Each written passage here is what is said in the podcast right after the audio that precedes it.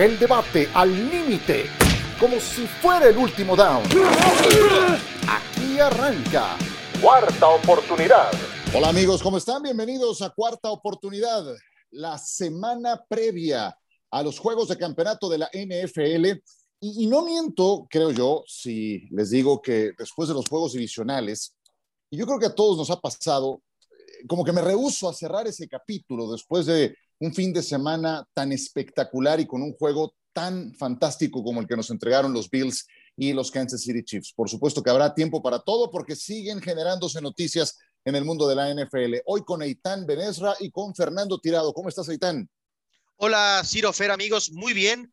Eh, no sorprendido, pero muy emocionado de ver cómo esta liga, por diferentes razones, cada vez es más la NFL una liga 365. Siguen y siguen y siguen pasando cosas y nos hemos despertado hoy con una noticia que se esperaba, pero que no deja de ser muy importante, sobre todo para los Steelers. Eh, correcto, sí, lo de Ben Roethlisberger. Ahora hablaremos del tema. Eh, Fer Tirado, gusto en saludarte. Seguro que a ti también te pasó que lunes, martes, gente que no esperabas te comentó de los partidos del fin de semana, ¿no es cierto? Todo el mundo, Ciro, tal, me da mucho gusto saludarlos. Eh, es, un furor, ¿no? Y lo que pasó en este fin de semana, como bien dices, se, se rehúsa uno a dejarlo atrás. Y, y, yo me atrevería a utilizar el término como cruda divisional, ¿no? Amanecimos con esa resaca divisional, pensando que después de una muy mala ronda en términos generales de comodines, la ronda divisional fue inmensamente superior y deja muy alta la vara para los tres partidos que le restan a la temporada. Eh, partidos con mucho drama, partidos que entre todos sumaron 15 puntos de diferencia, así de cerrados, así de dramáticos y más allá del número, porque pudiera representar quizás eh, la, la, la, cifra de algún otro fin de semana en la NFL de cuatro partidos, las, las formas, ¿no? La, la, manera en la que se cierra cada uno de los juegos con cuatro segundos en, en, el, en el margen más amplio de ellos. Y deja muy alta la vara en la conferencia americana para quien quiera en el futuro pelear por un boleto a la postemporada porque seguramente en algún, bueno, un boleto a la postemporada del Super Bowl, quiero decir, porque si, si aspiras a eso, en algún momento te vas a encontrar con Josh Allen o con Patrick Mahomes o con Justin Herbert o con eh, el propio Joe Burrow, el talento joven que hay de mariscales de campo en la conferencia americana en niveles superlativos es para resaltar, y más después de un fin de semana semejante. Bueno, ya recién hablábamos del caso Ben Roethlisberger.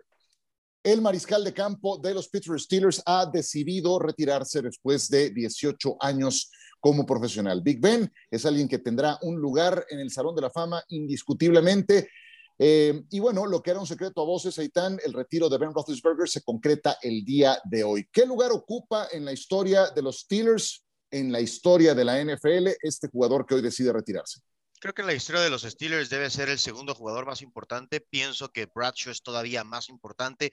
Supongo también que dependerá de la edad que tengan los aficionados a los Steelers. Seguramente eh, aficionados una generación anterior que hayan visto a Bradshaw, que hayan disfrutado también las victorias de Terry Bradshaw, lo pondrán ahí. Creo que eh, Big Ben empezó muy bien, una muy buena primera parte de su carrera. La segunda parte no fue tan exitosa, pero él siempre fue un guerrero. Creo que para los aficionados de los Steelers siempre era de mucho orgullo ver cómo jugaba su coreback, cómo hacía lo imposible por ganar la yarda extra, por extender un segundo más la jugada y desafortunadamente ese estilo tan guerrero, ese siempre dejar todo en la línea, provocó que su carrera terminara no de la mejor manera. Un ganador para mí, un jugador muy importante en la NFL y yo creo que está dentro de los 15 corebacks más importantes, pero no me parece que esté en la plática de Montana, de Brady, de Peyton Manning, de otros corebacks que creo han sido más importantes para la liga que el Big Ben. Por supuesto, llegó a tres Super Bowls en sus primeros siete años y a mí honestamente lo que más me preocupa es el plan de sucesión de Pittsburgh que no existe, o sea, no hay tal. ¿Quién llegará después de Roethlisberger? No creo que la solución esté en casa ni con Dwayne Haskins ni con Mason Rudolph. Agencia libre para llevarte a alguno de los eventuales agentes libres, mariscales de campo que estén disponibles, tienes que pagar una fortuna. Pittsburgh es muy conservador cuando se maneja en el mercado de agencia libre. En todo caso, draft. Y en el draft tampoco es que venga una generación muy llena de talento para efectos de poner en manos de alguien plan de sucesión. Ben Roethlisberger decidió retirarse el día de hoy. Pero tú cómo lo ves? Pues sí, como, como una carrera, como lo platicamos en alguna ocasión en NFL Live, que pudo haber sido mejor, ¿no? Nos quedamos con las ganas quizás de, de verlo más sano, de verlo eh, quizás un poquito más comprometido con el mejor activo que era su cuerpo. Insisto, la forma en la que jugaba lo llevaba a, a ser proclive a lesiones, pero también considerando que pudo haber alargado su carrera como lo han hecho otros, me parece que, que no hubiese tenido que sufrir tanto como lo hizo el Big Ben Roethlisberger. Yo lo, yo lo eh, etiquetaba con, con la palabra bohemio, ¿no? Un talento especial que así hay que entenderlo, que así hay que disfrutarlo y que así hay que divertirse. Y nos divertimos mucho, hay que agradecerle al Big Ben. Afortunadamente le bajó a la bohemia porque sí que lo era en, en varios sentidos en la primera mitad de su, de su carrera. Después, como que maduró un poco más hombre, en la primera etapa de su carrera tuvo un escándalo muy serio que lo llevó a una demanda. Tuvo un accidente en motocicleta por andar sin casco, a quien se le ocurre. Bueno, e, ese era bien Roethlisberger recién llegado a la NFL, que se convirtió además en el quarterback más joven en ganar un Super Bowl siendo titular en aquella edición 40. Entonces, lo bueno es que le bajó la bohemia un poco. Ya después, consecuencia precisamente de eso, fue que a sus 38, 39 años, pues lucía al borde del retiro indiscutiblemente. Eso se concretó este jueves. Pues, eh, ¿qué tal les parece si nos vamos eh, metiendo a las finales de conferencia?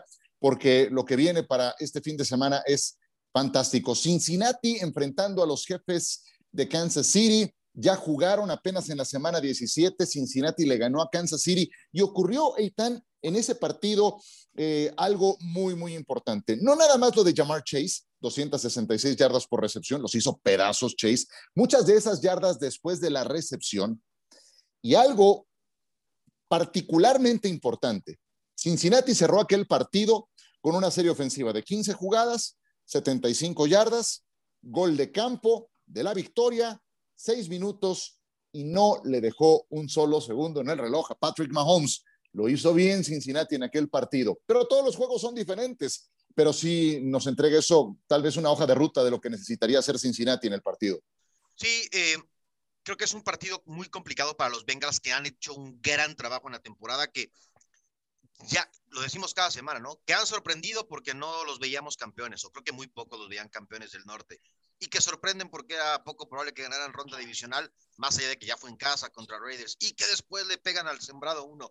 Los Bengals están sueltos, están jugando, como lo hemos dicho, con dinero de la casa, son un equipo muy peligroso, son un equipo creo que un poco irreverente y eso los hace más complicados, pero me parece que va a ser demasiado Arrowhead, Pat Mahomes y unos Chiefs que en defensa siguen siendo un desastre, pero que creo que en ofensiva ya nos demostraron que todavía tienen ese intangible de poder hacer puntos, no cuando quieran, pero sí de manera explosiva si lo necesitan. Oye, Fer, si alguien se creyó eso de dinero de la casa y que estamos jugando más relajados, pues son como que los dineros ofensivos de los Bengals, ¿no? O sea, casi, casi, casi matan a tu coreback con nueve capturas, lo, costalearon toda la tarde y aún así ganaron, pero, pero no, no puede ser así otra vez.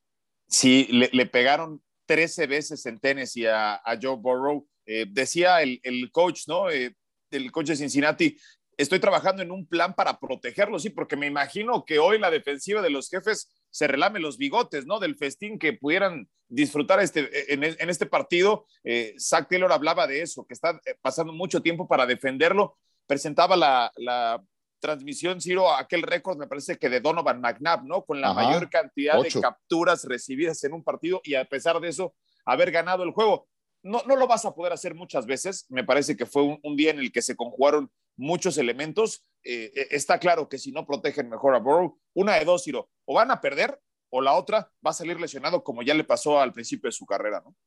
Exacto, sí. Eh, deben de odiar su trabajo los dineros ofensivos de, de los Bengals, como que lo, lo, dejaron en claro, pero también hay que decir que es una línea ofensiva corta en talento, con un techo muy bajo. Tiene solamente una primera selección de draft, que es el tackle izquierdo, Jonah Williams, eh, de los otros titulares tienes dos agentes libres y dos que fueron originalmente sextas selecciones de draft. Entonces tampoco hay mucho, eh, mucho que esperar de esa unidad. Necesitan reforzarla urgentemente hacia el futuro. ¿Te acuerdas? Eh, yo si sí. nada más brevemente, ¿se acuerdan? No, no, no. La plática dale, dale. era con los Bengals si Penay Sewell o Jamar Chase, ¿no? Si Ajá. le dabas la protección a Burrow o si le dabas al jugador de impacto, creo que después de lo que hemos visto, no podemos criticar la decisión de sumar a Chase, pero se sabía que la línea ofensiva de los Bengals no era la mejor, aunque bueno, para nueve capturas también es una exageración.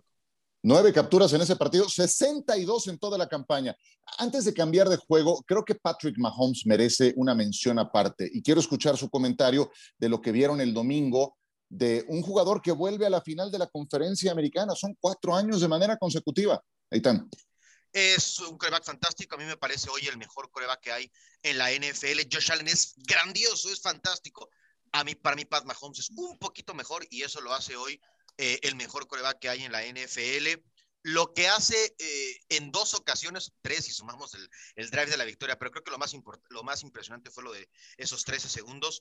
Eh, creo que han encontrado un talento especial los jefes de Kansas City y que también la NFL está en muy buenas manos ahora que se fue Big Ben, ahora que se especula que Brady quizás se va porque no es normal lo que ha hecho, que lo de Rodgers empieza a también eh, estar por ahí en duda. Creo que la NFL está en grandes manos y es un lujo eh, ver a Pat Mahomes orquestar estas series ofensivas. Fer, indefendible, Pat Mahomes. si alguien pudo con él fue Buffalo en temporada regular.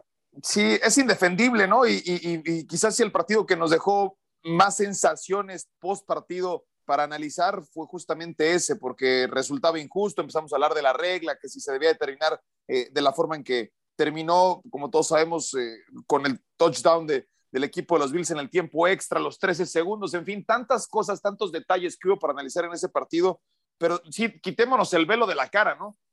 Que alguien ponga en la conversación a un mejor jugador de fútbol americano en la historia que Pat Mahomes, no es misión sencilla. Lo que hizo, eh, ese, ese duelo, ese partido, se convirtió, como dicen en inglés, en un instant classic, ¿no? Lo que vimos, la manera en la que resolvió. Yo no, no me acuerdo, Ciro, desde que se lleva este algoritmo, y, yo lo suelo seguir en, en, la aplicación de ESPN, que nos da la probabilidad de victoria de cada uno de los equipos conforme va avanzando el juego.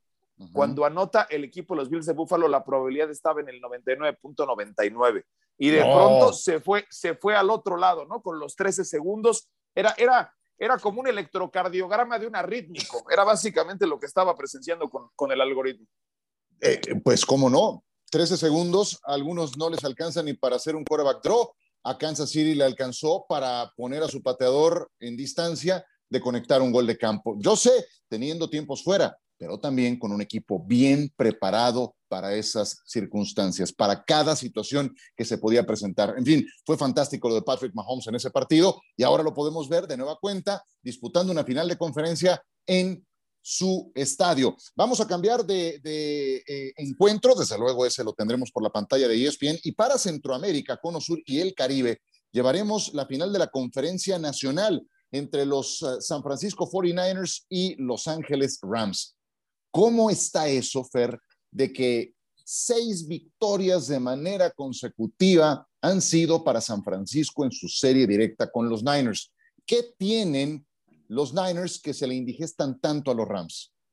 Es, un equipo que situacionalmente ejecuta muy bien. No es el más talentoso, no tienen al mejor mariscal de campo, pero ah, creo que nadie pronosticaba que pudiesen sacar ventaja de, de, Field como lo hicieron, ¿no? Y, están ejecutando jugadas claves en momentos precisos, porque tampoco las estadísticas son mind blowing, o sea, tampoco son para, volarte la cabeza. Ahora, esta edición de los Rams tiene, no, tenía tantas horas de vuelo como sí las tiene, no, no se había curtido en las batallas en las que ahora están curtidos estos Rams con las adiciones y, me parece que es un mucho mejor macho, mucho más cerrado en el pronóstico de acuerdo a Las Vegas, solamente tres puntos y medio de favorito, Ciro, me parece que este partido va a ser excepcional.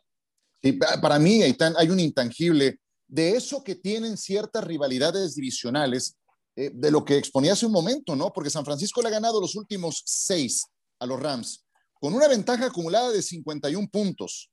En la semana 10, San Francisco había ganado uno de los seis anteriores y le ganaron 31 a 10 a los Rams con dos intercepciones a Stafford. Y en la semana 18, cuando San Francisco se asomaba al abismo y necesitaba ganar para mantenerse con vida, vinieron de atrás en un 17 a 0 para ganar el juego en tiempo extra. Algo tienen los Niners con estos Rams que se les indigestan mucho.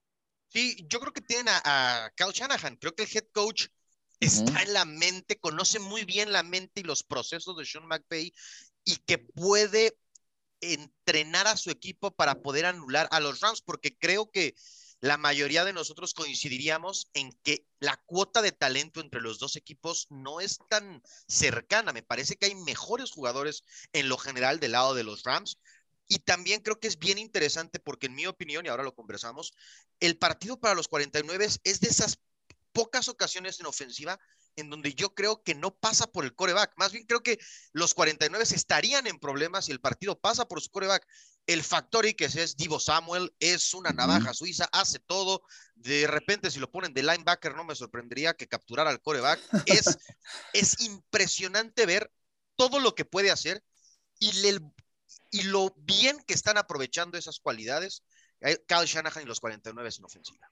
Está tan disparada la cuota de talento, Fer, como dice Itán, porque tú me puedes decir, ok, está Diego Samuel de un lado, ok, del otro lado está Cooper Cup, pero que yo sepa, los Rams no tienen a un George Kittle.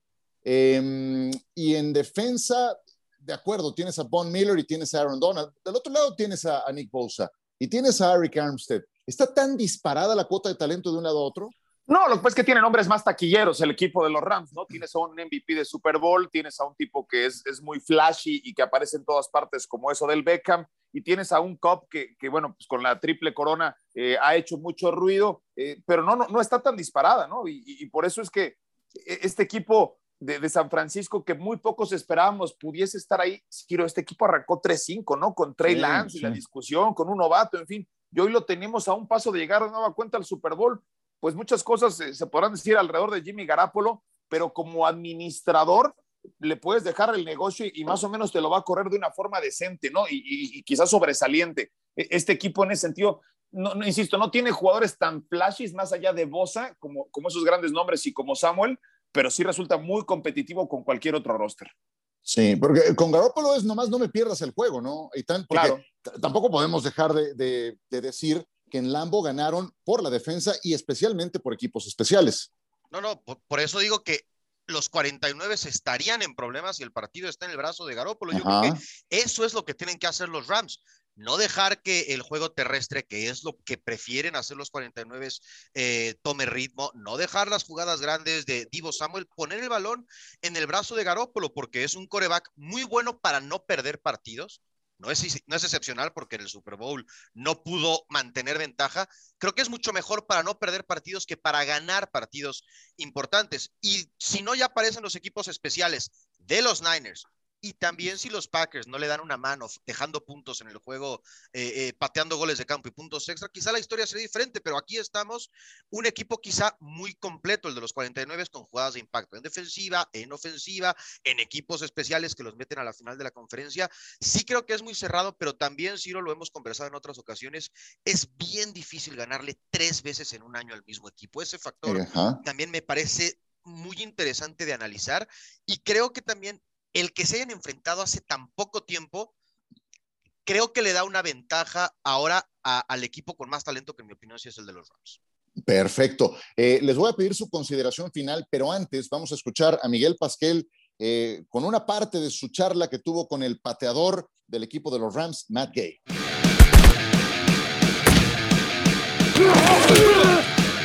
¿Qué nos puedes decir acerca del partido? Los 49ers han ganado los últimos seis con algunos partidos muy cerrados contra los Rams. Yeah, es un juego divisional.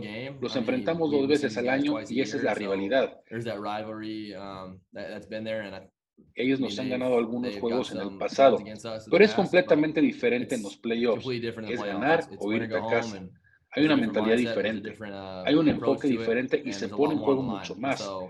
Um, Tengo completa confianza y fe en este equipo. Hemos tenido una buena uh, racha. Tendremos una buena semana de uh, preparación, un buen plan de juego y nos presentaremos el domingo y lo haremos de la mejor manera. ¿Te imaginas pateando el gol de campo y llevando a los Rams al Super Bowl? Oh, claro, uh, es el sueño de cada pateador. La preparación mental como niño bueno, um, yo no jugué fútbol americano de niño, pero te imaginas a ti mismo en esos momentos pateando esos goles de campo con el reloj expirando y sales y entonces ganas el partido. Ese es el sueño. Um, Trato de vivir el momento, es la preparación, pero a la hora del juego te mantienes en el momento y tomas cada patada como viene.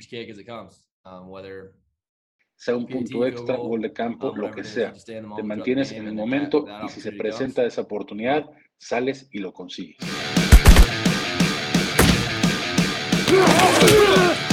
Ahí las palabras de Matt Gay en entrevista con Miguel Pasquel. Completa la versión la tendremos en NFL Live este fin de semana.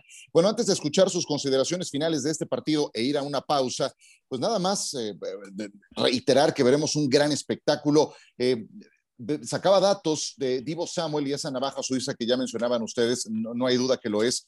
Cuando lo empezó a poner como corredor Kyle Shanahan, eso fue por, por primera ocasión en la semana 10 justamente cuando enfrentaron a los Rams. Y Divo Samuel le terminó entregando durante la campaña ocho touchdowns por la vía terrestre. Bueno, la respuesta del otro lado es Cooper Cup, líder en recepciones, yardas por recepción y touchdowns por recepción. La triple corona la ganó Cooper Cup. Consideraciones finales de este juego antes de la pausa, Fer, venga. Un, partido, me parece que es impredecible. Yo, yo los puntos no los tomaría, me iría con el money line. Eh, eh, y, es básicamente un, volado, ¿no? Factores a analizar. Bueno, cuando tienes un quarterback de Stafford, me, encantó el análisis de Orlovsky, más allá de que fue su compañero en Detroit, que quizás eh, en, la conversación de tener a un mariscal de campo con un último drive para ganar el partido con menos de dos minutos, Stafford resulta muy confiable. Bueno, pues lo hizo en el escenario más complicado que puede haber, ¿no? El pasado fin de semana. Así es que se ha quitado el gorila de la espalda, se ha quitado muchas críticas de encima y me parece que pudiera jugar, aunque suene difícil de creer, más suelto esta final de conferencia. ¿El Super Bowl 56 será? Para mí el Super Bowl 56 será Rams contra Kansas. Rams contra Kansas. Venga, Itán. Coincido con el Super Bowl de Fer. Creo que los Rams son un mejor equipo que los 49. Me parece que si van frente a frente, ahí pueden sacar ventaja.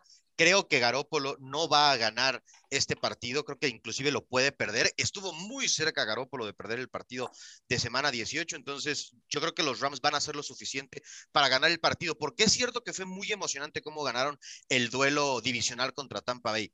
Los Rams habían hecho el trabajo para no necesitar de actos heroicos en la última serie ofensiva y creo que volveremos a ver esos Rams que a los Bucaneros los dominaron al menos tres cuartos del partido. Fueron cuatro entregas de balón. Yo también creo que va a ser eso, Rams contra Kansas City. Me hace dudar el, el, duelo de San Francisco contra los Rams, porque de verdad eh, me parece increíble.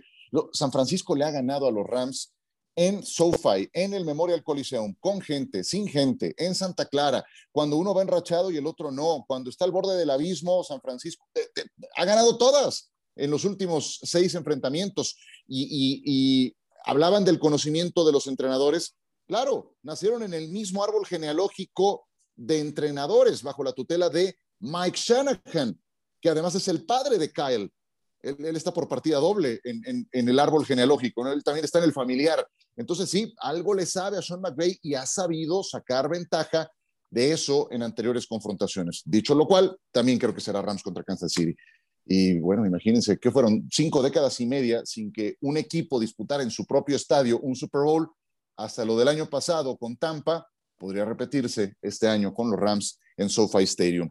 Bueno, vámonos a pausa, que tenemos todavía muchos más temas de noticias que se han dado en la semana. No se vayan.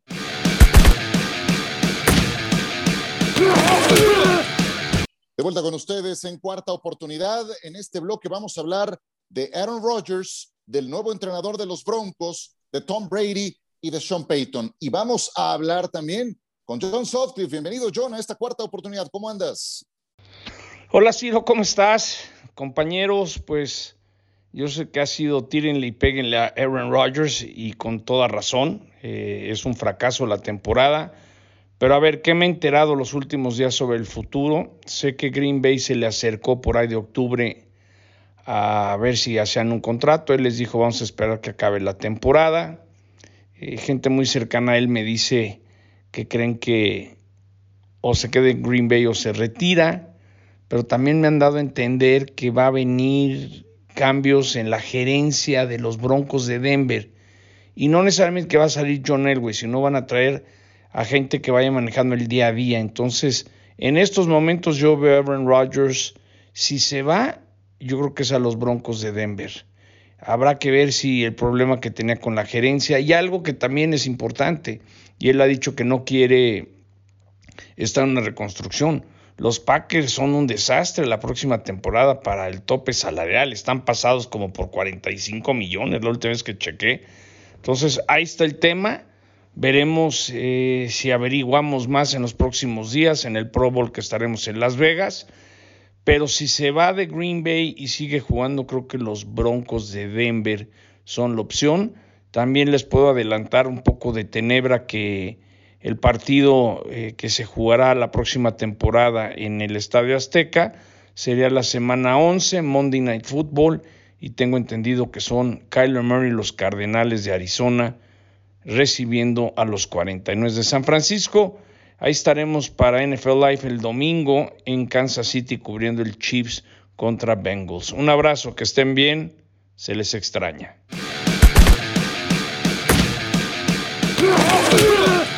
Gracias, John. Te mandamos un abrazo y te esperamos muy pronto eh, en el programa completo de Cuarta Oportunidad. John Sutcliffe, pues con esta historia de Aaron Rodgers, que se vuelve a quedar corto, que hoy es eh, presa de muchas críticas, no por otra cosa, sino por ese ambiente tan adverso que él mismo ha generado en su entorno, por haber rostizado a la gerencia, por haber pasado una temporada baja eh, turbulenta, amagando, eh, con que ya no regresaba, con que estaba harto, etcétera, etcétera. Y bueno, ahora que ya lo eliminaron en las primeras de cambio, vuelve a estar bajo la lupa. Y la contratación, Eitan, de Nathaniel Hackett como nuevo entrenador en jefe de los Broncos de Denver, pues abre al menos este jueves el debate de si el siguiente para los Broncos va a ser Rodgers. ¿Cómo lo ves?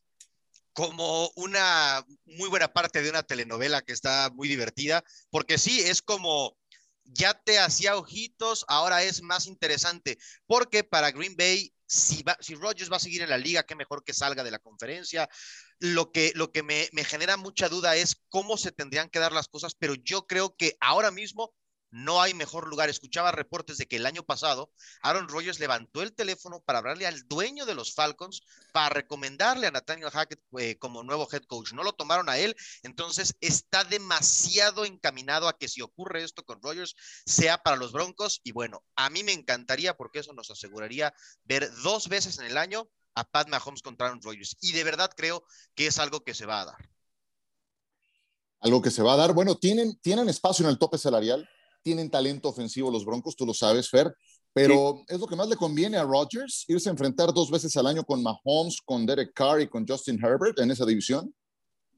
Aparte, yo, yo creo que no va, no va a terminar si es que cambia de equipo. Yo algo que todavía eh, no, termino de creer, eh, no, no creo que sea en la conferencia nacional, ¿no? Me parece que no va a terminar ahí. Eh, me, me, llama la atención que Aaron Rodgers, bueno, yo no sé si algo me puede sorprender de Aaron Rodgers. Yo sé que John lo defiende a capa y espada porque es su brother, ¿no? Pero es, es, es en, en, la lista de divas de la historia del deporte profesional debe de estar sí. bien arriba. Aaron Rodgers, eh, sí. pero para cuando comience la agencia libre dice que va a, tomar, va a tener tomada la decisión quizás antes. Esto responde al 16 de marzo y que su decisión está vinculada a lo que haga la organización con Davante Adams, ¿no? Si lo van a etiquetar como jugador franquicio no, que ese es otro tema aparte. Y después dice que, quiere ser respetuoso con la organización. ¿De cuándo acá, eso lo dijo en el Pat McAfee Show, de cuándo acá Aaron Rodgers es respetuoso con la organización? Bueno, pues eh, a, mí me parece que esta es una relación de esas tóxicas, ¿eh? Y creo que se va a terminar quedando con Green Bay. Yo, yo no sé si vaya eh,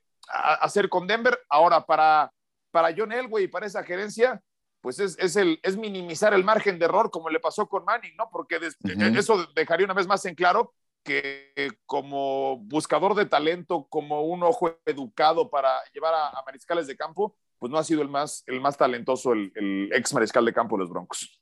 Y, y, por eso ya no toma las decisiones. Ha sido George Payton ¿Sí? el que ha contratado en Nathaniel Hackett. Ya como que sí lo dejaron ahí bien arriba en el, en el organigrama, John Elway, por, pero, pero ya las decisiones las toma este señor que estaba antes en los vikingos. Le Ajá. conviene más a los Broncos que se vaya a jugar con los patrocinadores golf, que, que les dé un paseo por Denver, que elija corebacks, porque eh, Paxton Lee, sí, a tirar rostro. Wilder, sí, exactamente, o sea, no pasa nada, bueno, es una leyenda y, y, ahí está bien, ahí están jugando golf con los patrocinadores. ¿Sabes que fue a ver a Josh Allen cuando iba a, a subir a la NFL? Y, y no lo tomaron. Eh, o sea, de verdad, son cosas que dices, no, no, no, te lo puedo creer, ¿no? Pero bueno, en fin, ya, ya, ya está ampliamente documentado ese tema. Y, y hace un momento que hablaba Fer de, del tema de Davante Adams, Davante Adams no quiere que lo pongan como jugador franquicia. Él quiere un contrato a largo plazo, tiene 29 años. Entonces ya eh, que no, no te va a aceptar un contrato de 20 millones por una temporada Si él lo que quiere es un contrato multianual, quiere leer en, en, en, la misma página de lo que lo hizo Michael Thomas, de lo que lo hicieron los principales receptores, ¿no? Entonces, eh, y, Green Bay está súper excedido en el tope salarial. Entonces, está, ahí viene otra temporada de este, este, drama, porque ha sido eso, un drama, como, como bien decía Fer, de esta diva de la NFL, que es un jugadorazo, sí, y precisamente porque es un jugadorazo le han permitido lo que se le ha dado la gana. Pero hablando de jugadorazos, Eitan, decías al principio, Tom Brady y su posible retiro. Ahora sí, llevamos cinco años retirándolo, ahora sí va. Eh, creo que hay muchas posibilidades, eh, Ciro, y de verdad, de verdad creo que la decisión no la va a tomar Tom Brady. Nosotros y de manera natural solamente vemos al jugador, al deportista, al atleta, al, que está en los medios. A mí me parece que es una decisión hoy en las manos de su esposa, de sus hijos, de su entorno familiar. Eh, no, no, no es por talento si se retira. Ha quedado claro que, que por cómo se ha cuidado, por cómo por lo profesional que es, etcétera, etcétera, está no en el mejor momento de su carrera, pero en un gran momento comparado con el resto de jugadores. Yo creo que hay una posibilidad real de que hayamos visto el último partido de Tom Brady. Una vez que su familia le diga, es suficiente, queremos, eh, queremos ser, entre comillas, una familia normal, que bueno, seguramente Tom Brady nunca lo será, pero el entorno familiar creo que tiene en su poder la decisión de Tom Brady. Con una derrota, rubricar su carrera después de que lanzó 5.300 yardas y 43 claro. touchdowns en una temporada. ¿Tú cómo lo ves, Fer? A mí me cuesta trabajo creer que hayamos visto lo último de Tom Brady. Yo creo que tendremos al menos un último baile, una última temporada. Ciro, la decisión lógica hubiese sido el año pasado, ¿no? Después de ganar el Super Bowl. Entonces ahí si te retiras. No encuentro los elementos que hagan lógica para que hoy se retire después de ser el líder por yardas en pase, eh, no, no, mostrar eh, signos de de, fatiga, de regresión, en fin, una, una gran campaña regular en la disputa por el MVP, pues ¿por qué se habría de retirar hoy y no lo hizo antes? ¿no? O sea, si, si quería retirar en la cumbre, tenía que ser el año pasado. A mí me parece que, que sí hay elementos como para pensar en una temporada más de Tom Brady. Sí, y, también otros factores, como bien dice Aitan, de, de unas familiares que te pueden orillar a tomar la decisión. Yo, yo lo que creo es lo siguiente, si él ya agotó su lista de pendientes en la NFL, entonces sí va a dar un paso de costado. ¿Y cuál es esa lista de pendientes? Bueno, está, super, está excedida, de verdad, de, de, de, de, palomearla. Ya rebasó a Montana, ya es unánimemente el mejor de la historia, ya ganó un Super Bowl en otro equipo, eh, ya reescribió el libro de récords. ¿Qué te falta? Pero es que si, esa fuera la lógica, no hubiera regresado para este año, Ciro. Sí, entiendo, entiendo, entiendo. Pero, pero pues te digo, ya, ya si, si agotaste esa lista, entonces, ¿qué más? Solamente para, honrar tu palabra de que dijiste que ibas a jugar hasta los 45, lo puede hacer, va a cumplirlos en agosto, pero pues eh, no cabe duda que es otra de las historias interesantes para las próximas semanas, si sigue o no sigue. El que sí sigue es el entrenador. Ya dijo Bruce Arians que va a regresar para una temporada más. Y el que no regresa con los Santos de Nueva Orleans es Sean Payton. Y empezamos a unir los puntos y algunos, me incluyo, lo queremos ver en Dallas porque no queremos ver más a Mike McCarthy. Ha quedado muy claro que no tenía listo al equipo, que cuando te presentas al juego más importante de la campaña tan mal preparado y cometiendo 14 castigos, no eres la solución para ese conjunto. Y entonces, ¿qué? ¿Se puede dar eso de Peyton a los Cowboys, Eitan? Sí, pero no creo que para este año, Ciro. Sí creo que, de, hecho creo que se va a dar. Creo que es algo que, que Jerry Jones va a hacer que ocurra me parece que lo de Sean Payton no pasa por querer dejar de ser coach, creo que pasa por analizar las cosas, por ver que el tope salarial está complicado, por ver que no tengo coreback, vámonos para otro lado. Es un hombre muy codiciado. Salió por patas de Nuevo Orleans. ¿eh? Literal, ¿eh? O sea, literal dijo, ahí nos vemos, ¿eh? O sea, con todo respeto, pero fue por los cigarros y ya nos regresó con los Santos de Nueva Orleans. este. Pero están ahí las ganas de volver a ganar, creo yo, y va a elegir la mejor situación que encuentre y no me parece que la de los vaqueros sea una mala situación, pero creo que no será para 2022, sino para 2023. Ver. Pues se une el, trabajo más cotizado quizás del deporte profesional, que es el entrenador en jefe de los Vaqueros de Dallas. Eh, es, muy sexy entrenar a los Vaqueros de Dallas. Y hay, hay, hay un afer eterno de, Jones con, con, Peyton, lo quiere de vuelta desde hace mucho tiempo, lo quiere ahí. Eh, y, hay que recordar, pues ayer Jones Jerry Jones eh, ya no tiene mucho tiempo enfrente, como cada uno de nosotros no nos estamos volviendo más jóvenes, pero la ventana de oportunidad se va cerrando y hará hasta lo imposible para que eso ocurra. Y, si se puede en esta misma temporada baja, así va a ser. Eh, lo, que se ha quedado claro es que con McCarthy no van a ningún sitio. Ciro, fue una exhibición mundial de cómo no tener preparadas situaciones de juego que se van a presentar en un partido de postemporada. Porque si no me dices que, no tienes planes para, para drives de un minuto, para drives de un minuto treinta, para drives de, de, dos minutos, o sea, pues entonces a qué te dedicas, ¿no? ¿Qué planeas? ¿Qué preparas? Quedó en evidencia más que nunca. Y, lo, lo, más eh, patético del asunto es que todavía dos días después seguía debatiendo el tema de si tenía eh, uno o dos segundos más en el reloj eh, para, para, efectuar una última jugada, ¿no? Cuando ni siquiera tendría que Dallas haber tenido una oportunidad más de ganar ese partido, ¿no? Entonces, vaya, sí, sí, ese regateo de, de oportunidades tan lejanas, cuando tuviste un juego de 14 castigos, es, es patético en el caso de McCarthy. Oye, hablabas de, del sex appeal del cargo de entrenador en jefe de los Dallas Cowboys. ¿No viene a menos un poco ese sex appeal cuando sabes que el que toma todas las decisiones es el dueño? Pues puede ser, Ciro, pero yo creo que a nadie le viene mal eh, entrenar, entrenar, a la franquicia más cara del deporte mundial, ¿no? Claro, pero, pero Peyton lo que quiere es control de sus decisiones, no, no, no, un, no un dueño que, lo esté mangoneando, ¿no? ¿no? te imaginas, Ciro, un, un Bill Parcells 2.0 que le dijo, todo bien, pero aquí mando yo y usted saque las fotos y tenga su programa de radio, lo que, lo que va a pasar, lo que yo quiera que pase, y a la primera que no, ahí nos vemos. Yo, creo que Sean Payton sí le puede decir eso a Jerry Jones, Mike McCarthy no, Jason Garrett no. Creo que Sean Payton sí le puede decir todo bien, pero a la primera que usted diga que cortemos a este y traigamos a aquel, ahí nos vemos. Pasó con Terrell Owens y por eso se fue Bill Parcells. Ahora, sí creo que el Jerry Jones actual es diferente al Jerry Jones de la salida de Parcells. Sí, como que, como que escucha un poco más. Y, Pero bueno. Y, también diría yo, Ciro, que ha hecho un buen trabajo la familia Jones en armar un buen equipo. Los vaqueros tienen mucho talento en su roster. Entonces, creo que también ahí la, la plática alrededor de las decisiones de Jerry Jones, hay que, hay que reconocerle un gran armado en algún punto de línea ofensiva, el propio Dak Prescott, lo que han hecho Parsons, defensiva, Parsons, Trevon Diggs. Entonces, eh, hay mucho talento que entrenar en los vaqueros de Dallas. Y también creo que si hay alguien que puede llevar a Dak Prescott a un nivel siguiente, si hoy Dak Prescott es un quarterback de 7.5 en una escala del 0 al 10, quien lo puede llevar a 8, 8.5 es Sean Payton. Claro, de verdad. Es lo que quiero decir, Ciro, porque estás atrapado, estás atrapado con el, con el contrato de Prescott, ¿no? Entendiendo que no es un mariscal nivel Josh Allen, Pat Mahomes, no está En, ese, en ese nivel. Entonces, Dallas está, aunque de ser contendiente, pues un entrenador brillante, ¿no? Y ese, y ese bueno, tiene que ser Peyton. Con el correcto cocheo sí puedes dar ese siguiente, ese paso al siguiente nivel. Y Sean Payton eh, va a ser alguien muy codiciado. Yo por eso eh, imagínate cuántos no le habrán hablado ahora que se supo. Ahora tienes que compensar a Nueva Orleans porque todavía tiene contrato vigente con ellos y, y, a ver qué tanto capital hay, ¿no? De jugadores y de selecciones colegiales para, para ese efecto. Eh, inclusive podría estar como comentarista al menos, al menos una temporada. Bueno, ¿se les quedó algo en el tintero o, nos vamos, Eitan?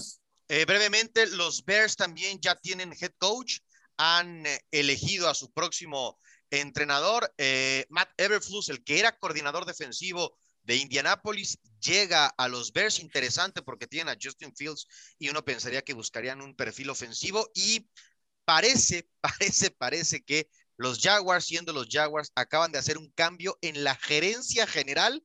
Cuando ya hicieron entrevistas, parece que va de nuevo. Pues sí, por eso los equipos no salen de los hoyos. Exactamente, Fer. No, sino solamente disfrutar de los tres últimos partidos que nos quedan, ¿no? Eh, ojalá sean tan entretenidos como los fueron el pasado fin de semana. Pues que así sea, que así sea. Quedó muy alto el listón pero como sea, se estarán disputando los boletos al Super Bowl este próximo domingo. Recuerden, por ESPN tenemos la acción de la NFL. Por ahora nos vamos de esta cuarta oportunidad a nombre de Eitan Benerra, Fernando Tirado, todo el equipo de producción Ciro Procuna. Gracias y hasta la próxima. El debate al límite, como si fuera el último down.